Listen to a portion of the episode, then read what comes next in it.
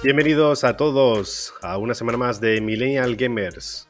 Ya casi a mediados de marzo, aquí de nuevo con Adrián. ¿Cómo estás, Adrián? Hola, muy buenas. Pues muy bien, muy bien, muy contento porque esta semana tenemos bastantes noticias de las que hablar, la verdad. Pinta una semana muy interesante. Así que, bueno, sin más, si quieres, eh, cuéntame, Pedro, ¿de qué vamos a hablar esta semana? Esta semana hablaremos primero de Dragon Ball Z Budokai Tenkaichi 4. Ha habido un pequeño tráiler, noticias nuevas sobre la nueva saga de eh, Tenkaichi que continúa de nuevo con otra entrega. A continuación hablaremos de City Skylines 2, juego de creación de ciudades. Para aquellos que recuerden otros clásicos como el SimCity, pues por aquí va. También hablaremos de ello porque ha habido un tráiler. Asimismo hablaremos de Exo Primal, un juego que ya salió una beta el año pasado de Capcom, un juego cooperativo en el que se han atrevido de nuevo a hacer un juego cooperativo. Eh, esta vez, sin embargo, es matar dinosaurios. Creo que comentamos en otro, en otro podcast que Capcom le gustan los dinosaurios. Yo lo siento, hasta que no me saquen un, Resident, un, un Dino Crisis como Dios manda, yo no pienso jugar. Mira que este sale en el Game Pass y es un gran candidato a que se juegue, porque bueno, yo, yo tengo el Game Pass, así que es, es, un gran candidato a jugarlo, pero me niego ¿eh? hasta, que, hasta que no salga. Pero bueno, va, esto ya, ya seguimos luego. Pues yo creo que sí que lo vas a jugar, la verdad. Eh, asimismo hablaremos de Lord of the Ring Gollum.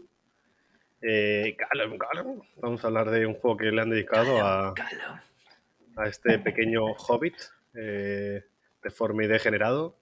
Asimismo hablaremos también de Starfield, un Por fin hay fecha, ¿eh? Por fin hay fecha de Starfield. Sí, otro juego de Bethesda, eh, nuestro amigo Todd Howards, que nos ha hecho tantos buenos juegos y que nos ha troleado también muchos juegos. Y por último hablaremos de la noticia más caliente de la semana, que también ha salido con el evento de Capcom, que es Resident Evil 4 Remake. Por fin hay una demo jugable, es totalmente gratuita. Eh, recomendamos a todos que se juegue y eh, hablaremos de eso en profundidad. Bueno, pues nada, pues sin más, yo creo que, empezamos, ¿no? Además, empezamos con una noticia que a mí me pone muy contento. Yo me levanté una mañana y vi que, había salido un, una especie de tráiler, un tráiler que tampoco enseña gran cosa, ¿vale? Pero la noticia es que se viene un Dragon Ball Budokai Tenkaichi 4, por fin, después de tantos años. No sé si tú jugaste al 3, Pedro. Bueno, yo jugué a todos los Budokais de la época. Sí. Jugué al, al 1, el 2 y el 3 y la verdad, me lo pasé como un enano. Además, como era un crío en aquella época, me lo pasé súper bien. O sea, eh, además, Dragon Ball fue como, como la mítica saga con la, que, con la que muchos millennials crecimos, ¿no? Y, y la verdad, mm, para mí es un notición. Me lo pasé teta con estos juegos y espero que hagan algo que esté a la altura de, la franquicia y que no sea solo un sacacuartos más, ¿no? Porque la verdad es que el, el, Dragon Ball Tenkaichi 3 ya estaba muy bien en la época, era bastante, bastante impresionante, la verdad. Y este Tenkaichi 4, a ver, a ver qué nos enseña. Cuéntame, cuéntame. Sí, en cuanto a juegos de Dragon Ball, primero no sé si recordarás, pero para la Play 1 se hicieron unos juegos de Dragon Ball en los que ya era un poco la idea del Tenkaichi, podías ir volando por la pantalla, podías hacer cambios e historias. De hecho, ya habían personajes que también habían el Tenkaichi, por ejemplo, el Super Goku eh, 4 también estaba en ese Dragon Ball. Creo que aquí no fue muy popular, pero bueno, yo recuerdo que sí que tenía una copia eh, pirateada, pero bueno. Eh, y podías hacer un truco, por ejemplo, recuerdo que ¿no? en aquella época pues ponían los truquitos y te salía un truquito y des desbloqueabas todos los personajes, ¿no? Hostia, qué mítico, sacaron... la época de los truquitos, ¿eh? De PlayStation, sí. madre mía.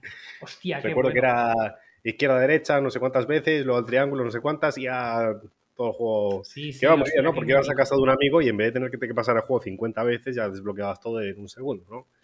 Eh, pues total, eh, luego sacaron para la Play 2 varios, varios Dragon Ball y el que lo petó más fue el Tenkaichi. Primero sacaron el 1 y luego el 2 y luego el 3. El último Tenkaichi 3 salió en 2005, ¿vale? Y la idea del Tenkaichi es que tú, por ejemplo, pues eh, tenías unas barras de energía que podías ir cargando, con esas barras de energía podías hacer superataques, asimismo con esas barras podías, por ejemplo, si te hacían un superataque, pues tú te podías transportar eh, detrás del otro, ¿no? Y si el otro tenía más barras y reaccionaba rápido, pues también podía teletransportarse detrás de ti, ¿no? Entonces tenías que saber gestionar muy bien las barras y todo eso.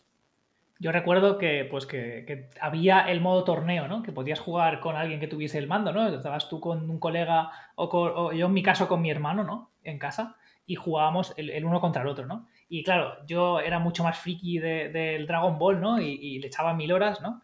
Entonces recuerdo que yo siempre le ganaba a mi hermano, se pegaba unos cabreos y, era súper divertido, ¿no? El, concepto, ¿no? Además, eh, cada Tenkaichi era un poco diferente, trataban de, intentar evolucionar la, la, manera de jugar el modo historia, ¿no? Recuerdo uno, no recuerdo cuál era, que iba como una especie de tablero, ¿no? En vez de moverte con el mundo abierto, que eso fue el 3, si no me equivoco, no sé si el 1 o el 2 iba con un sistema de tablero, con una especie de píldoras, y entonces cada vez que te movías en las diferentes escenas, ¿no? Pues te tocaba un combate pues contra Freezer o contra quien fuese, ¿no? Era yo diría, que era el 2, sí, que ibas avanzando por la historia y el tablero y luego podías coger las píldoras que te mejoraban los ataques, ¿no? Exacto. Ibas desbloqueando píldoras y las píldoras pues decían, pues mira, ahora con esta píldora y esta píldora puedes hacer estos superataques, ¿no? Y aparte de los superataques, si coges esta otra píldora, te sube el ataque de este ataque o de ataques normales y, o regeneración de barra y cosas así, ¿no? Sí, y además había como un límite de píldoras que podía tener tu personaje, ¿no? Entonces tenías que pensar, esta píldora ocupa cuatro espacios, pero tengo tantos, ¿no? Y, tenías que jugar con eso, ¿no? Así que tenía un sistema como RPG y tal, ¿no? Y recuerdo que había las fusiones, ¿no? Y podías elegir hacer la fusión, que eso te ocupaba todas las barras, ¿no? Por ejemplo, cosas así, ¿no? Y las transformaciones también eran barras y cosas así, eran como píldoras. No recuerdo muy bien el, concepto, pero, pero sí que... O sea, recuerdo el concepto, pero no recuerdo los detalles. Pero era un rollo 100%, así, está muy bien. 100% que iba así, porque ahora que lo comentas, me acuerdo 100%.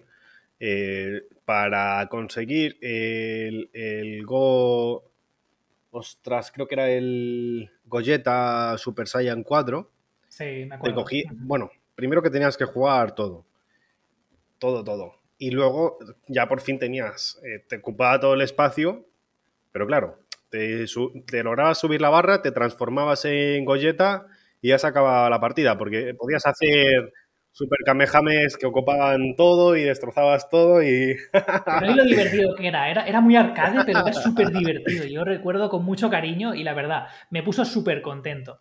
Y lo que también me puso muy contento, si quieres, es, es el Cities Skylines 2, porque yo al primero, la verdad, lo intenté jugar pero me resultó bastante duro el control en muchas cosas, ¿no? El juego quiere que juegues de una manera y como intentas salirte un poco de lo que el juego pretende, es difícil, ¿no? Algo tan sencillo como hacer una rotonda a veces se convierte en un drama, ¿sabes? Entonces, eh, no sé, la verdad, yo tengo ganas de que mejoren el, motor. El City Skylines creo que tiene un potencial brutal y aunque yo no he jugado mucho especialmente porque la barrera de entrada es difícil en estos juegos, ¿no? Sobre todo ahora ya que ya tienen tantos DLCs, que hay tanto contenido para ellos, ¿no?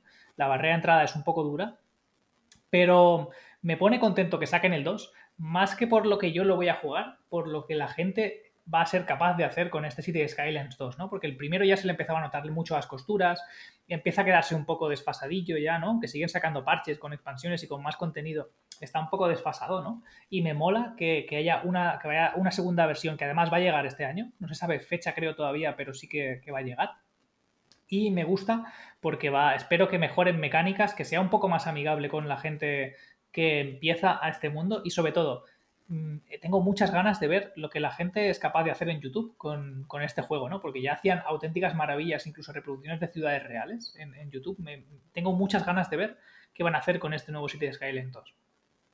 Sí, personalmente yo he jugado mucho al SimCity original eh, y al último de ellos que salió, pero mucho, mucho. He tenido muchas ciudades, ciudades de muchas decenas de miles de personas, incluso cientos de miles, que eso es un logro porque estos juegos son chunguísimos. A la mínima se te va eh, a negativo eh, tu budget, tu, bueno, tu capacidad ¿no? de, gastar y de recaudar a la mínima se te va negativo. Tienes que tener muchas cosas en cuenta porque estos juegos, juegos eh, te permiten hacer de todo y cuando digo de todo es de todo literalmente, hasta tirar meteoritos y todo si quieres, eh, pero también te permite eh, ver cuánto se está gestionando, cuánto se está congestionando, perdón, una calle, según como tú metas la dirección de esa calle, resulta que tienen accidentes, esos accidentes cuestan eh, de arreglar, mm, tienen, es un detrimento de la población, porque la gente pues llega tarde al trabajo, llegar tarde al trabajo pues tienen cosas, ¿no? Tiene sus efectos. Eh, asimismo, pues esa inseguridad pues, hace que el precio de la vivienda de por ahí baje. Lo mismo ¿no? para la contaminación. Tú tienes que tener, por ejemplo, área de donde vive la gente residencial, que puede ser barata, media o luxury, de lujo. Asimismo, puedes tener eh, los mismos grados para las oficinas, ¿no? Oficina, eh, una oficina local de venta de coches o una en plan Nueva York, eh, de rascacielos. Y lo mismo va para industria. La industria con la que empiezas nuevamente es ganadería y luego puedes hacer industria más compleja, que es del tipo industria pesada, pero claro, esto contamina, entonces no puedes tener la parte de industria cerca de donde vive la gente, porque entonces se ponen enfermos, porque están respirando eh, polución, están respirando aire contaminado, ¿no? Y el, City Skyline precisamente he estado jugando hace poco con mi persona especial, ¿no? Es mm, porque nos gusta mucho jugar al SimCity y, y nos hemos hecho otra ciudad en el City Skylines y eh, ya le hemos metido horas y es más o menos lo mismo que el SimCity en esencia, sí es cierto lo que comentas tú, que tiene muchas expansiones, te puedes hacer de todo, ¿no? Casi, casi como el Sims 4, ¿no? Que, vale el juego 30 dólares y luego en expansiones te puedes gastar 4.000 dólares en expansiones, porque ahí vamos, expansiones para rato, ¿eh? Sí, pues, lo mismo con el City Skylines, hay expansiones también para aburrir, ¿eh? Paradox ha estado sacando expansiones a lo loco y ahora por fin parece que, que quieren evolucionar la saga, ¿no? Porque hasta ahora estas expansiones tenían sí, tenían suficiente contenido como para justificar el pago la mayoría de veces, había alguna que no, que la verdad es que alguna expansión que era un poco triste, pero la mayoría sí que eh, valía la pena, pero em, claro, el, juego base tenía las limitaciones que tiene, ¿no? Y lo que te digo, ¿no? El, juego tiene ciertas mecánicas de construcción que son muy duras y ciertas cosas que, que cuesta, ¿no? Para que os hagáis una idea, para hacer una rotonda tienes que ponerle una cruz en medio para poder hacer eh, las, las em, carreteras circulares alrededor y que no se te deforme, porque si no una redonda, la, redonda que tienes que hacer para hacer una rotonda se te ovala, se te hace un huevo. Entonces, este tipo de mecánicas y tal que tiene, eh, pues espero que las pulan para el, para el City Skylines 2 para poder, no sé, para que sea un poco más amigable, porque tampoco quiero casualizar el juego, ¿eh? tampoco quiero que lo casualicen, pero sí que me gustaría que, hay cosas que, que se arreglan con mods que hay, que ha hecho la comunidad, pues que lo incluya en el juego base, ¿no? Que, estas cosas que gente se ha currado a hacer por su cuenta, pues, pues en este nuevo juego, aprovechando que van a hacer, que tienen que hacer un código base nuevo y todo desarrollarlo de cero, pues que busquen cuáles son los 50 mods que más se baja la gente e intenten incorporar esas mecánicas en el juego base, ¿no? No sé qué pintas tú, Pedro, sobre esto. Sí, en cuanto a eso, en cuanto a eso estoy de acuerdo, no creo que haga, falta simplificar este juego. Yo creo que hay juegos que, que vienen de la tela de los juegos originales MS2 y de los Windows originales de los 80 y 90, que eran juegos particularmente difíciles y que por bajar la dificultad desaparecieron como tal. Por ejemplo, el Prince of Persia original de Macintosh eh, tenía la sombra, que fue un recurso muy original, para que pudiesen tener un malo sin que ocupase mucha memoria. Y luego eh, fue un éxito el Prince of Persia porque tenías que acabar el juego en cierto, en cierto tiempo. Y eh, claro, eh, eso te hacía tener que jugar muy inteligentemente. Pero, eh, claro, había gente que se frustraba, ¿no? Porque no le gustaba. Pero por eso ese juego se transformó en un clásico. Y ese Prince of Persia luego pasó a ser los Prince of Persia, por ejemplo, el último que sacaron, que fue el Sands of Time, que te permitía, ¿no? Hacer esto del efecto de viajar en el tiempo y tal. Ese juego fue el, el primer juego que jugué yo en PlayStation 2. Con eso te lo digo todo. Pues ya con eso me lo dices todo. Y además, no sé si lo recordarás, pero yo lo recuerdo candidamente ese juego, era muy divertido, era un juegazo. Y ese juego se lo cargaron para simplificarlo aún más y de ese juego hicieron el Assassin's Creed. Es decir, no creo que sea bueno simplificar las cosas porque entonces dejan de ser lo que eran, ¿no? Sí que creo, sin embargo, que tienes razón, y en eso lo comparto, que eh, la comunidad tiene necesidades cuando tiene un juego, ¿no? Me recuerda a esto de esta persona que entró a una empresa como programador, eh, que le molestaba mucho un bug como usuario arregló el bug y a la semana se fue de la empresa, ¿no? Pues hay cosas que, son así, ¿no? Que le molestan a la gente que realmente usa el juego, ¿no? Y, se lo divierte y lo quiere, ¿no? Y hay que respetar las cosas que necesita la comunidad, ¿no? Por lo tanto, yo creo que, también, ¿no? Habría que incorporar cosas así. Y por otro lado, también eh, hay muchísimo tutorial para hacer lo que comentas tú, ¿no? Rotondas, autopistas, cosas así. Eh, tienes que saber mucho cuando se te va creciendo la ciudad para mantenerla bien, los costes.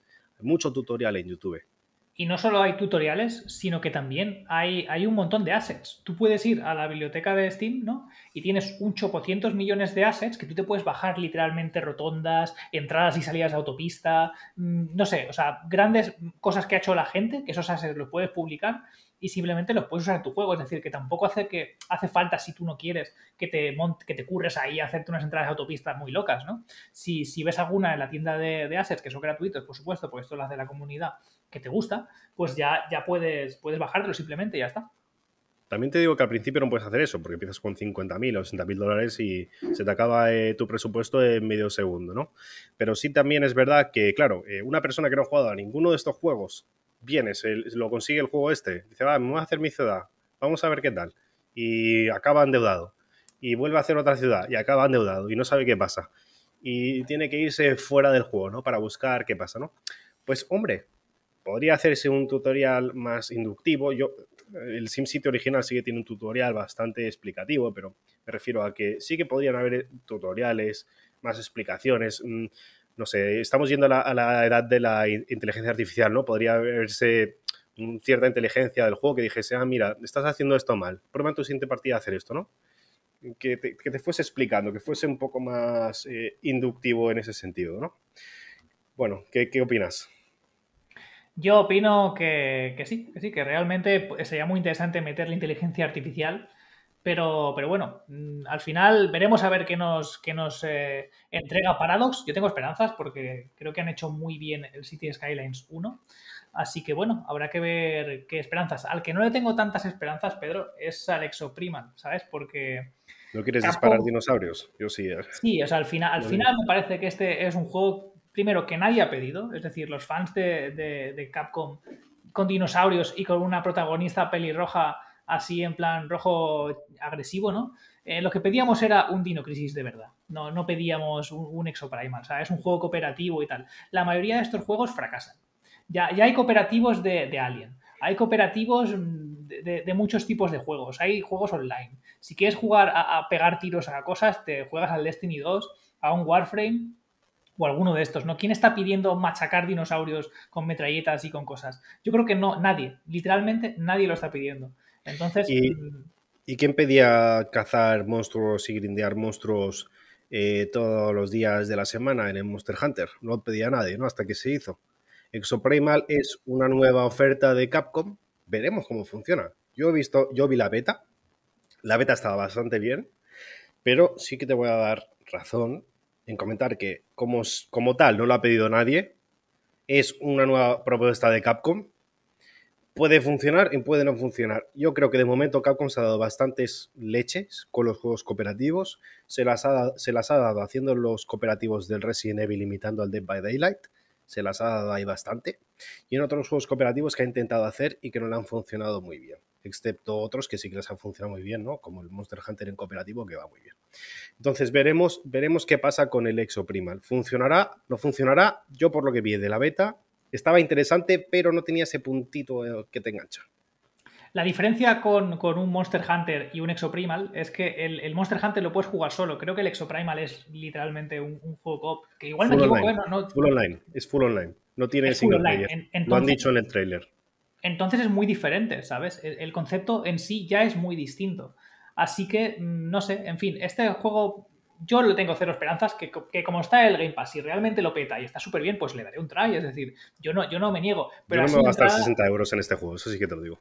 No, no, este no es un juego para gastar 60 euros, pero ni de blas. Pero para echarle un try en el Game Pass porque está gratis y porque, bueno, porque a ver qué tal, pues, pues sí, pues igual le echamos un try. Yo de momento estoy un poco cabreado porque me esperaba un Dino Crisis, un, remake a la altura de, pues, del remake del 4 que, luego hablaremos. Y me encontré con esto. Y la verdad es que me, puso bastante, bastante de culo y, y tal. A mí lo que no me ha gustado es el rollo este que han empezado a dar, ¿no? De hay eh, viajes en el tiempo, eh, bucles en el tiempo, eh, universos paralelos.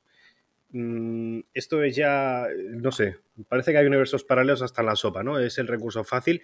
A veces es mejor no explicar qué es lo que está pasando y dejar al jugador hacerse sus paranoias, ¿no? Bueno, bueno, spoiler alert, ¿vale? Spoiler alert. El Dino Crisis original también tenía un poco de eso, ¿eh? de, una burbuja que coges una isla y la trasladas al momento de los dinosaurios. ¿eh? Así que, quiero decir, de, viajes temporales con dinosaurios, Capcom ya tiene algo de experiencia ¿eh? en eso.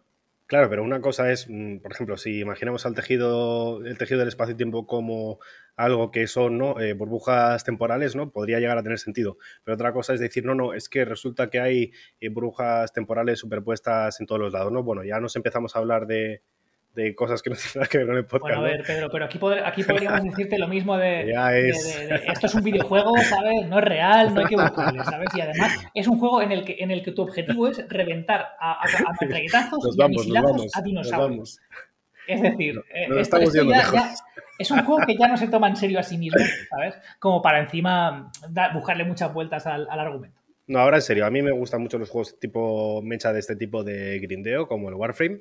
Yo creo que es un intento de Warframe con dinosaurios en vez de matar monstruos feos. Mira, Pedro, te, propongo una cosa, va, te propongo una cosa. El, día de lanzamiento del Exoprimal, ¿vale? Vamos a, jugarlo tú y yo en el Game Pass y lo vamos a jugar y lo vamos a subir eh, a, YouTube o igual lo jugamos hasta en directo. Mira, si sale en el, si sale en el Game Pass, sí. Yo lo no, sale Ya, ya, se lo han confirmado. Si, sale 100%, pues yo adelante. Bueno, pues nuestros oyentes, cuando, cuando salga la fecha del Exoprimal, que es el 14 de junio, pues el 14 de junio los oyentes de Millennial Gamers tienen que, irse a nuestro canal de YouTube, que es Millennial Gamers, y eh, vernos en directo, jugar al Exoprimal esto lo veremos, lo veremos. Si, si sale un juego muy malo, a mí me vais a ver rajar y me vais a ver ahí despotricar bastante del juego y a Pedro seguramente gozarlo como un animal porque le encanta destruir todo lo que son bichejos que se muevan. Nuestras buenas horas le pegamos al, Warframe, pero bueno, que nos vamos de, que nos vamos de madre. bueno, pues sí, pasamos al siguiente tema ya. Eh, Lord of the Ring Gollum, ¿no? Parece que eh, Lord of the Ring ha vuelto al foco de atención de todo el mundo, primero con lo de Amazon y después con este juego, ¿no? Eh, de Amazon no vamos a hablar, ¿no? Un poco, apartándonos un poco del territorio de los videojuegos, ¿no?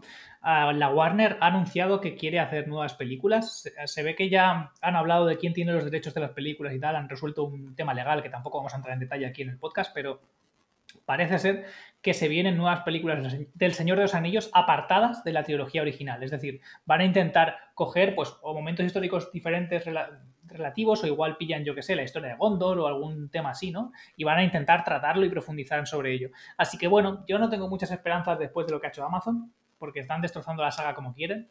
Pero bueno, a ver, a ver qué tal. Y el tema del Gollum este es el juego que nadie estaba pidiendo, porque todos, yo creo que todos pedíamos un juego diferente al final está más basado en el sigilo. La estética a mí no me termina de encajar, ya no solo por los gráficos, que no son gran cosa, parece un juego de Play 3, pero aparte de eso, la estética en sí, en conjunto, el diseño artístico, para mí no me termina de, gustar. ¿Tú qué piensas, Pedro? Pienso que lo que nos gustaría a las personas que nos gusta el Señor de los Anillos, a mí me gusta mucho el Señor de los Anillos, soy muy fan del Señor de los Anillos, tengo de hecho una edición muy buena de la trilogía, también tengo, tenía de Hobbit y tal. Bueno, es igual. Eh, a nivel personal soy muy fan del Señor de los Anillos. Y me gustaría recordar un juego que salió para PlayStation hace muchos años, muchos años. Si no recuerdo mal, era PlayStation 2. En el que tú ibas eh, por la Tierra Media y podías subirte el nivel de Legolas, podías subirte el nivel de Gandalf, ibas por ahí, era como eh, un rollo RPG que estuvo muy, muy bien en la época, pero, pero muy bien, era muy divertido. Y de ese juego solo hicieron ese juego. No hicieron para PlayStation 3 otro, ni para PlayStation 4 otro, ni para PlayStation 5 otro. Y desde entonces, de, de, Señor de los Anillos hemos tenido muy pocos juegos. Ha habido, por ejemplo, el,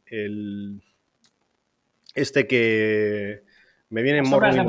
Viene, viene, sí, me venía Morrowind, pero era con M las sombras de Mordor. Yo las sombras de Mordor, yo que sé, la habré echado 100 horas. disfruté mucho matando orcos con los efectos, eh, subiendo,me todo, consiguiendo todo. Eh, a, mí me gusta mucho eh, el rollo de, de, Palandir y todo eso. y ese juego estaba muy bien, pero no era como este juego que yo te estoy diciendo, que era no podías utilizar diversos tipos de personajes y tal, ¿no? Aquí solo puedes usar un único personaje que va de, de, la misma historia, ¿no? Es diferente, pero no es a lo que me refiero. Y en vez de tirar, de nuevo, por una senda tipo de RPG, que yo creo que sería un éxito, ¿no? Como un Baldur's Gate o algo así, pero de Tierra Media, en vez de, solo acción y mata-mata, eh, han hecho este juego que, que, como dices tú, no lo han pedido nadie. Eh, primero de todo, Gollum es uno de los muchos personajes del Señor de los Anillos. Es un hobbit degenerado por la corrupción del anillo y eh, que tiene muchos años por el poder residual de la corrupción del anillo, está obsesionado con el anillo, no tiene un entendimiento de bien y de mal como tienen las personas, está deformado, está loco, ¿no? Esa es la gracia de Gollum. De hecho, está, yo creo que está bastante bien plasmado en, las películas. De hecho, todos recordamos, ¿no? Esa escena de eh, mi tesoro, eh, Gollum, Gollum y las cosas que hace Gollum en las películas, ¿no? En cambio, han hecho este juego, primero, sale con un pelo lacio, a mí me recuerda a un monje benedictino del siglo XIII, que tenía cuatro pelos en la cabeza así raros, negros, que, eh, bueno, me parece una desfachatez porque queda muy feo con el personaje de Gollum. Yo creo que además Gollum se supone que tiene como ya 80 años, tiene un pelo más negro que yo y yo tengo el pelo bastante negro, no, no sé. Gollum con peluquín. Básicamente. Sí, Gollum, Gollum que no quiere aceptar los años que tiene.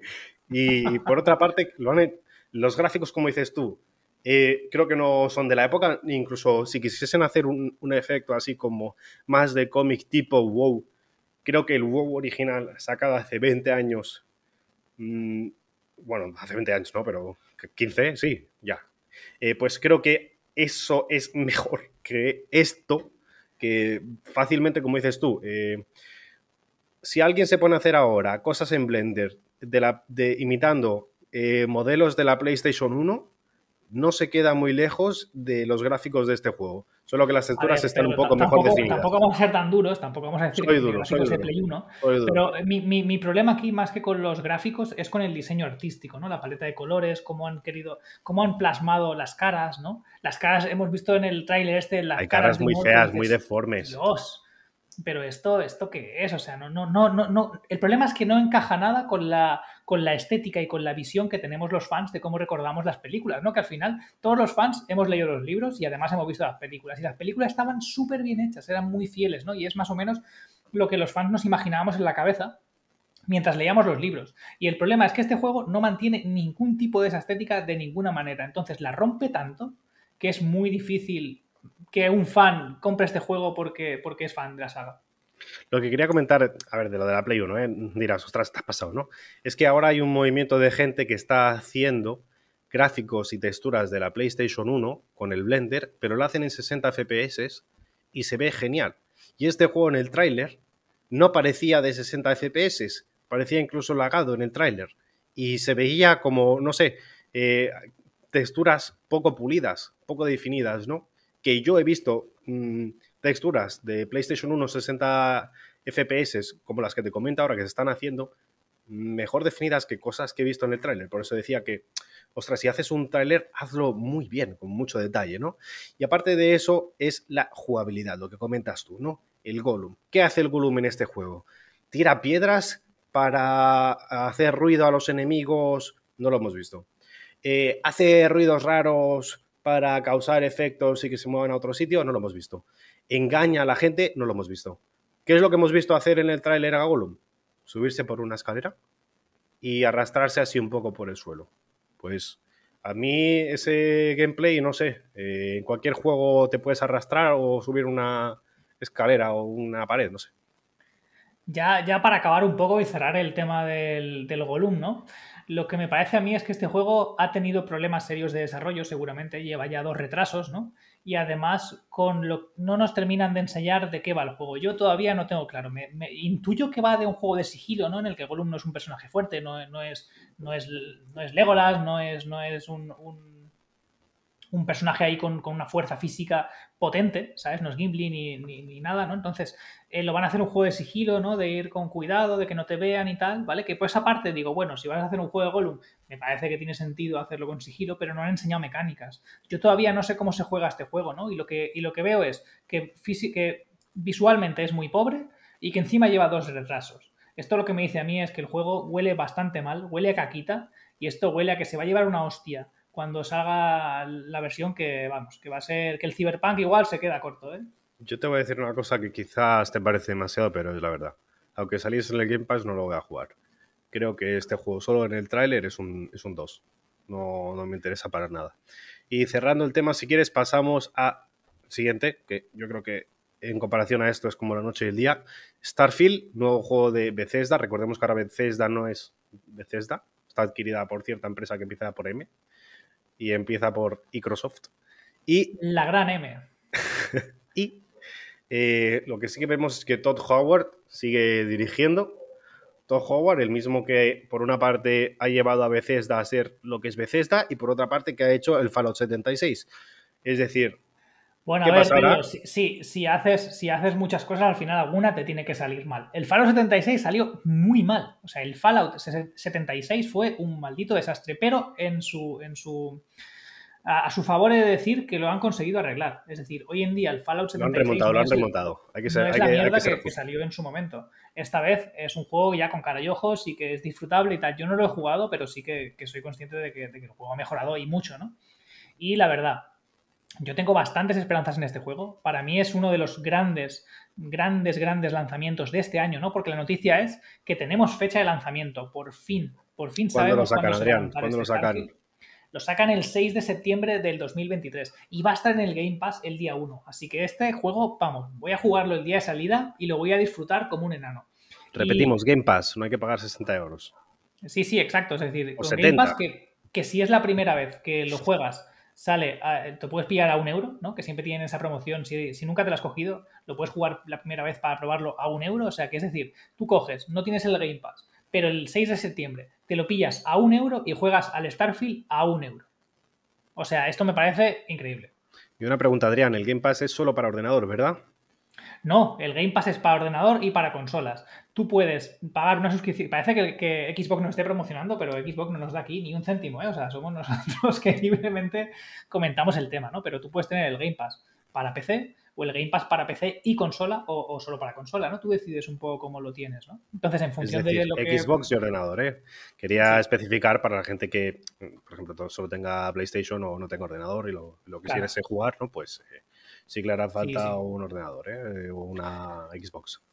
La, la, cosa es, bueno, estamos hablando mucho aquí del Starfield, pero habrá gente que igual no está escuchando y dice, ¿y ese juego qué es, no? Pues al final Starfield es un juego que viene a ser como una especie de No Man's Sky, es decir, es un juego en el que tienes planetas y, es espacial, ¿no? Es un juego de rol, un RPG tipo los de Bethesda, ¿no? Una especie de Fallout o de, Elder Scrolls, un, Skyrim, para que me entendáis, pero ambientado en el espacio. Va a haber naves, se van a poder customizar las naves, va a haber armas que se van a poder customizar, habrá misiones secundarias, vas a poder viajar a diferentes planetas del, universo y en cada planeta pues vas a poder hacer misiones principales y secundarias, ¿no? Lo que nos tiene acostumbrados. Imaginaros un Skyrim o un Fallout 4, pero ambientado en el espacio. Me parece, vaya, yo solo de la premisa ya me pone muy feliz. Y sabiendo que Bethesda hace bien este tipo de juegos, ¿no? Que precisamente es lo que hace bien, pues yo creo que, tenemos, vaya, motivos de sobras para estar muy contentos y para esperar este Starfield y yo, la verdad, lo espero con muchas ganas. Eh, probablemente es el juego que, o uno de los juegos de lo que queda de año que más, que más me ilusiona. Y yo voy a estar el 6 de septiembre ahí esperando con el reloj, vaya, para a que, a suenen las campanadas para poder, para poder jugarlo. A ver, sinceramente, eh, No Man's Sky para mí fue un fracaso, para mí, para muchos que lo esperaban. Por ejemplo, decían, eh, es cooperativo, decían primero, luego no era cooperativo. Pero en el juego, sí que en las copias del juego que vendieron físicamente, en la etiqueta había puesto cooperativo y luego lo tacharon con una etiqueta encima como de plástico, ¿no? Como un post-it. Luego decían, ah, no, no, no, no. Hay planetas infinitos. Eh, nunca te vas a cruzar con otro jugador.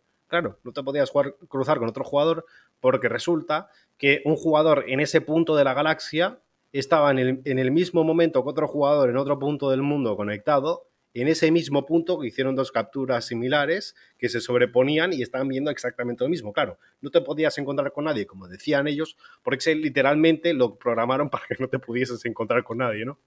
Pero bueno, piensa una cosa, eso, es otro juego, en su momento fue un fracaso, pero yo he jugado al No Man's Sky y le he dedicado muchas horas, hace ya hace como un año o así, y el juego parece otra cosa. Es decir, lo han actualizado, han hecho actualizaciones gratuitas, ¿no? Y la verdad es que el No Man's Sky está muy lejos de ser el juego que, fue. Es decir, hoy en día sí es el juego que te prometieron en su momento. Pero en aquel momento no. Y en aquel momento sentó muy mal a los fans y fue un fracaso sonado, ¿no? Porque encima del rendimiento iba mal, ¿no? Había muchos problemas. No era solo que el juego no cumplía con lo que había prometido, sino que, encima era un fracaso técnicamente, ¿no? Pero hoy en día, el No Man's Sky es un juego divertidísimo. Para mí, hoy en día, hasta que salga el Starfield por lo menos, es el mejor juego espacial que hay. Con tema de naves, con tema de planetas. Está muy chulo y tiene contenido para aburrir. Y todas las actualizaciones que han hecho desde el día que salió son gratuitas para todo el mundo. Es decir, al final les ha costado muchos años, no es lo que prometieron, fue un fracaso de salida, pero al final pues de alguna forma callaron bocas o por lo menos arreglaron el desastre que habían hecho de salida. Así que mm, el, equipo desarrollador de No Man's Sky, pues, pues al final cumplió. Tardó lo que tardés, ¿eh? tardó tres años o cuatro años, pero al final han cumplido y con creces. Bueno, para mí los juegos que salen así, ¿no? Eh, troleados por vender, eh, para mí pierden toda la reputación y, respeto, ¿no? En cuanto al mejor juego del universo, en cuanto a naves y tal, yo siempre tengo e, en la estima número uno es el EVE Online. Lo que pasa es que este juego es de pago, hace falta una suscripción y hace falta grindear bastante a día de hoy, pero gráficamente y en cuanto a todo lo que puedes hacer de naves y, minar y de todo, creo que es eh, el juego número uno. Pero sí es verdad que No Man's Sky, ¿no? Yo he visto gameplay más reciente y es verdad, ¿eh? Sin embargo, mm, para mí no, eh, ya te digo, Creo que si haces así y gente que estaba ya pagado ¿no? por el pre-order y todo, y se lleva esa, ese chasco, esa decepción, les has engañado, ¿no? Como el Cyberpunk, pues yo creo que no está bien, ¿no? Pero veremos esta vez, yo creo que sí que va a ser un juego que valdrá la pena. Eh, espero que esté en el Game Pass, porque entonces sí que definitivamente ¿no? Lo, jugaría. Yo creo que sí que va a estar, ¿no? Como comentas Es que va a estar en Game Pass porque es desarrollado por Microsoft y todo lo que. Todo juego que esté en el ecosistema de Microsoft que sea.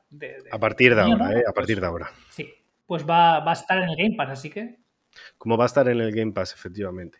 Y como eh, va a estar por Microsoft, yo creo que ahora Microsoft creo que ha habido un, como un tipo de renacer o algo, porque últimamente están haciendo las cosas muy bien, las cosas que han ido haciendo están muy bien, para empezar por el motor un poco fuera, ¿no? Pero y el motor que están haciendo ahora de búsqueda, pues es un ejemplo de Microsoft, ¿no? Está cada vez mirando más al futuro y haciendo las cosas bien.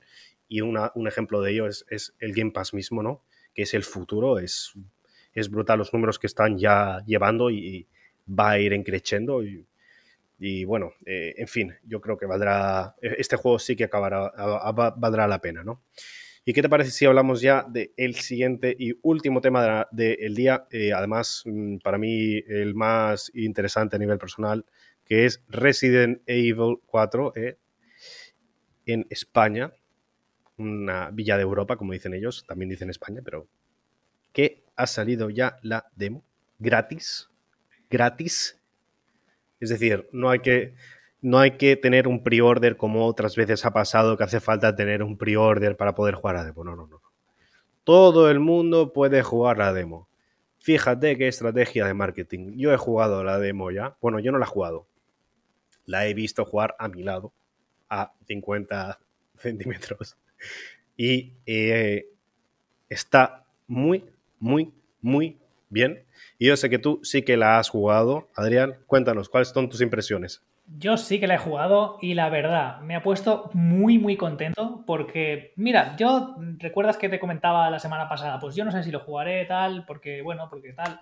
Pues, ostras, me ha gustado mucho la demo y me ha dejado con ganas de más. Me ha dejado con ganas de, de, jugar el juego completo, la verdad. ¿Te lo vas a, a, comprar para el launch o no? No, no, no, no creo que me lo compre el lanzamiento, pero me han tentado, ¿eh? la verdad es que tienta, porque mm, está muy bien, ¿no? O sea, al final, lo bueno que está haciendo esta nueva Capcom, ¿no? Porque mm, lo bueno que está haciendo es que sabe diferenciar, ¿no? Sabe coger todo lo que el fan tiene en la cabeza del recuerdo ¿no? del juego y lo mejora. Porque estos juegos de, de la Capcom antigua, ¿no? Los juegos originales, tenían eran juegos toscos, el manejo era difícil, ¿no? Apuntar no era, no era muy agradable, ¿no? Y tal. Y coge todas las ideas que, que tiene el juego original y todo lo que recordamos los fans y lo pone. Y lo pone y lo mejora. Porque no coge y copia tal cual lo que había y le pone un motor gráfico y ya está. Sino que coge y mejora muchas cosas. Yo querría comentar en cuanto a esto que dices ahora. El 1, el 2 y el 3 son muy poco amigables para apuntar. Tenías la perspectiva isométrica, porque entonces era lo que daba así de la PlayStation 1. Pero desde la introducción de un 3D que podía renderizar y cargar mucho mejor, que fue pionero en eso la GameCube y Play 2, eh, luego lo pudo reproducir más, aunque gráficamente no tanto como la GameCube, porque era una máquina más poderosa, podía procesar mucho más. Eh, el Resident Evil 4 introducía por primera vez en los Resident Evil poder apuntar en 3D, no solo en perspectiva isométrica. Eh, bueno, en realidad, aunque fuese isométrica, podías apuntar eh, low y medio y high que el 3D estaba dentro, pero para ti siempre era perspectiva isométrica, ¿no? En cambio aquí sí que podías girarte, disparar al cielo, disparar al suelo, disparar donde quisieses. De hecho, en el original había unos cuervos, tú disparabas a los cuervos y entonces caía del cielo lo que tuviese el cuervo, o, caían unas pesetas, fíjate, el, cuervo iba con pesetas, las habría robado, o iba con balas de pistola, eh, porque era un cuervo malo. Eh, caían cosas del cuervo, ¿no? Y lo mismo, ¿no? En este Resident Evil han respetado eso. Hay mucha más facilidad para apuntar. El Resident Evil 4, cuando lo adaptaron a ordenador, era bastante más fácil de apuntar que en la consola, aunque la consola, como ya tenían las dos perspectivas, ¿no? De poder girar con, con una cámara y con otra cámara a la vez, el joystick izquierdo y joystick derecho, tenías más facilidad, ¿no? Aún así, el 4 original, la gracia era que, por ejemplo, tú podías hacer eh, de golpe abajo y movimiento, y entonces te giraba 180 eh, y te giraba de golpe toda la cámara 180 y podías disparar rápidamente detrás tuyo. Y otros detalles que aquí sí que veo que han introducido, por ejemplo, es que tú cuando tenías un enemigo muy cerca, sí que te resultaba un poco más difícil de apuntar, ¿no? Entonces, aquí ahora lo que, lo que puedes ver es que Leon, cuando se, se acerca mucho a un enemigo, pone la pistola de lado. Entonces, no te tapa tanto la cámara. Y, bueno, que para, es más realista, ¿no? Si tú tienes a un, tío eh, a 20 centímetros de ti, no te mantienes recto como si estuvieses disparando en un sitio de tiro, ¿no? Intentas poner el arma de lado y más hacia ti, porque si no, ¿cómo le vas a disparar, no? Y ese, ese detalle yo creo que está muy bien, ¿no? Porque además, aparte de ser inmersivo, permite un juego de cámara mucho más moderno, otra cosa que he visto que me ha gustado mucho es que han cambiado eh, cómo empieza el juego. No quiero spoilear mucho, pero ha cambiado. Y eh, en cuanto a cómo pegarse con los enemigos, en el original, eh, tú lo que tenías que hacer, la demo creo que no tiene niveles de dificultad, pero en el original sí. Y bueno, este también lo tendrá, ¿no? Pero me refiero a que tenías que conservar muy bien las balas. Entonces, lo que eh, el, Resident Evil 4 introducía también era acción, ¿no? Tú podías disparar a un enemigo en el pie, lo dejabas como así aturdido, agachado, y de golpe le podías dar una patada, que era una patada en, en Area of Effect, de área. Ostras, Pedro, ¿te puedes creer que he jugado la demo y no he disparado ni a una persona, persona en el pie, tío? No me acordaba de ese detalle, es verdad. Porque tan sobra balas, tan sobra balas. No, no me ha sobrado ni una bala, vaya, he sufrido como un animal.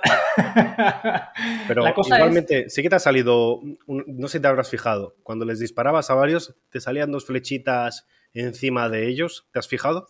Sí, yo lo que he hecho era, les disparaba en la cabeza, entonces con una sola bala le salía las flechitas y ya podía hacer el golpe de acción que Leon coge y le pega una patada de karate en la cabeza y lo mata en el, suelo, automáticamente. Pues entonces, exactamente, con una sola bala consigues matar al, enemigo, ¿no? Yo es un poco lo que intentaba, porque si no, los enemigos esponjean balas de una manera, o sea, es, una barbaridad. Luego, otra cosa que me gusta también del juego es que han metido muchísimas más animaciones y algo que no tenía el juego original es que Leon ahora puede ir acachado en sigilo. Puede ir acachado así como en sigilo y, se puede ir como agazapado y hacer como insta-kills, ¿no? Puede ir, ponerse detrás de un enemigo y sacar el cuchillo y clavárselo en el cuello al, enemigo, ¿no? Y lo mata de, un golpe. Pero también esto es un arma de doble filo, nunca mejor dicho, ¿no? Porque el cuchillo se va gastando. No es como en el original que el cuchillo era infinito, ¿no? Aquí se va gastando, pero lo puedes eh, reparar en el buhonero. En la demo, si, como no había buhonero, si se rompía, pues estaba roto y ya no podías usarlo. Y, a mí se me ha roto, de hecho, y, ha puesto el, todo bastante más tenso, la verdad. Me he quedado sin balas, me he quedado sin cuchillo, ha sido un momento bastante interesante y tenso en el juego. Te voy a decir una cosa, lo, que sí que veo es que, por ejemplo, si tú haces, si se te tiran encima y tienes la opción de matar con el cuchillo, de golpe la durabilidad del cuchillo se te va mucho. Sin embargo, lo que sí que puedes hacer, que no sé cuánta durabilidad consume, es atacar con el cuchillo estando en, en stance, estando en firme, y haces el, ataque este de cuchillo, ¿no? Típico de todos los Resident Evil. No sé cuál es la durabilidad en ese caso. Me gustaría, eh, bueno, supongo que habrá otra gente testeándolo, me gustaría verlo, porque eso implica que tú puedes hacer eh, disparo, los dejas eh, así un poco tal, patada o lo que sea, se caen al suelo y entonces puedes acercarte y dar con el cuchillo, ¿no? Supongo que esa será la manera en las dificultades hardcore de poder tirar hacia adelante. También puedes hacer, si los pillas bien a los enemigos, por ejemplo, hacen ataque, te tiras un poco hacia atrás y te acercas y cuchillo, cuchillo, eh, pega muy rápido eh, con el cuchillo león en esta versión. Fácilmente haces cuatro cuchillazos mm, y se quedan con el efecto de, ah, me han acuchillado. Yo lo he probado, Pedro, y el cuchillo les hace cosquillitas. O sea, el cuchillo, a no ser que hagas un finisher, les hace cosquillitas. Entonces, a mí, por lo menos, en lo que yo he probado, igual, igual es que soy muy manco, que eso también puede ser. Porque Son unos 10 hits, ¿eh? Yo sí que lo he visto. 10 hits. Claro, pero con 10 hits la, durabilidad del cuchillo se te va al barro, vaya. O sea, bueno, hay, que, hay que, equilibrar, ¿no? Un poco. Es que la persona que yo he visto jugar. Mm, en, la, en el primer try sí que ha reventado el cuchillo porque se ha defendido con él, pero en el otro try no se ha defendido con él y sí que se ha dedicado a matar con el cuchillo y no se le ha roto. Así que yo creo que efectivamente sí que hay mucha más durabilidad en cuanto a ese tema. Veremos exactamente cómo funciona. Tengo bastante ganas de verlo. Y bueno, eh, no quiero entrar en muchos más detalles para que la gente pueda jugar a la demo, pero diré que eh, gráficamente está impresionante, eh, inmersivo 100%. los personajes, una vuelta de tuerca. Creo que el lore también apunta que hay mucha más profundidad en el lore. vemos frases, vemos detalles en las paredes. Eso antes no existía. Eh, por otra parte, eh, Cheryl, creo que se llama Cheryl, la persona que está eh, en el teléfono, en el original, te salía un plano como si fuese el Metal Gear Solid 1, que te salía, hablabas con la gente, ¿no? Por el code, solo había una foto y estaba ahí moviéndose un poco y con distorsión y tal. En cambio aquí se ve, ¿no? Cómo se mueve por la oficina, se ve gráficamente, bueno, no sé, como que tiene más personalidad, es más, más personaje, ¿no? No solo un, un bicho que han puesto ahí como, como recurso para jugador, sino que realmente es una persona, ¿no? Está bastante bien pensado. Sí, yo la verdad es que creo que, este Resident Evil, mm, sin reinventar la rueda, sí que añade cosas y le da más profundidad al juego y lo hace mejor. Y la verdad, yo me he quedado muy contento, con ganas de más, como te digo. Y, nada, yo por mi parte solo decir que, está muy chulo y que si, no sé si tú lo vas a jugar, Pedro, que vas a darle un try o qué. Es que hay un problema aquí. Eh, el problema es que va a salir Street Fighter 6 también dentro de poco. Entonces, gastarme dos veces 60 o 70 euros en tan poco tiempo, más el hecho de que seguramente me, tenga que comprar un, un mando especial para jugar a Street Fighter 6 porque quiero hacer los inputs bien y no tengo un, un stick de arcade eh, pues claro, eso me lo complica un poquito. Capcom. Vaya, que el Street Fighter 6 tira más, ¿no, Pedro? Al final te tira más el Street Fighter 6. Eh, es que, ¿sabes qué pasa? Que los dos están en mi top. Eh, entonces, es muy duro para mí. es muy duro para mí. Creo que van a tener que caer los dos, porque me gustan mucho los dos. pero vaya, es, para pensar. Yo lo que sí que recomiendo a toda la gente es que, que juegue la demo, que se forme su opinión, que lo disfrute yo creo que es una vuelta de tubeca al, al Resident Evil 4 muy buena y creo que le va a gustar a todo el mundo. Pues si te parece, Adrián, si tienes algo más que decir, si no, aquí decimos a todos buen fin de semana, gracias por venir, dejad un like, dejad un comentario en las plataformas en las que estéis, dadle una calificación al máximo y ya sabéis, aquí cada semana vuestro podcast de noticias de videojuegos con Adrián y yo. ¿Y qué día, qué día publicamos, Pedro, cada semana? Publicamos todas las semanas el domingo. El domingo, bien tempranito, como a las 8 o 9 horas de España, más o menos. Suele ser cuando publicamos, así que bueno, pues nada. Hasta la próxima. Adiós, que vaya bien. Adiós.